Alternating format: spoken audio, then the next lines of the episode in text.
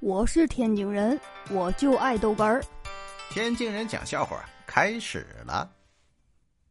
这男孩啊，看着女孩愁眉不展，便安慰她说：“哎，开心点要不咱们把心里话写在纸上，交给对方啊？”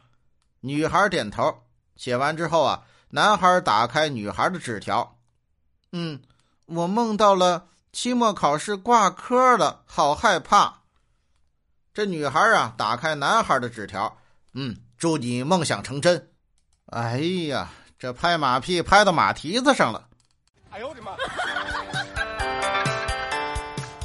这上周啊，去看一个朋友，路上买了瓶可乐喝，这却发现呢，有一个老太婆，她一直跟着我。于是我就转身问她：“哎，你要干什么呀，老奶奶？”她说：“嗯，我要你手上的空瓶子。”啊哈，原来是这样啊！于是啊，我把空瓶子给他了。谁知道啊，我走了一段路，哎，发现他还跟着，我就纳闷了，又问他：“哎，奶奶，这瓶子不是给你了吗？你怎么还跟着呀？”谁知道啊，他这样回答：“嗯，小伙子，这么热的天，你都给我了，嗯，你你，我估计还得再买一瓶吧？好嘛，这捡上瘾来了。”哎呦我的妈！这孩子，对着山谷喊：“喂！”四面八方传来了阵阵的“喂喂”。孩子很惊讶呀：“你是谁？”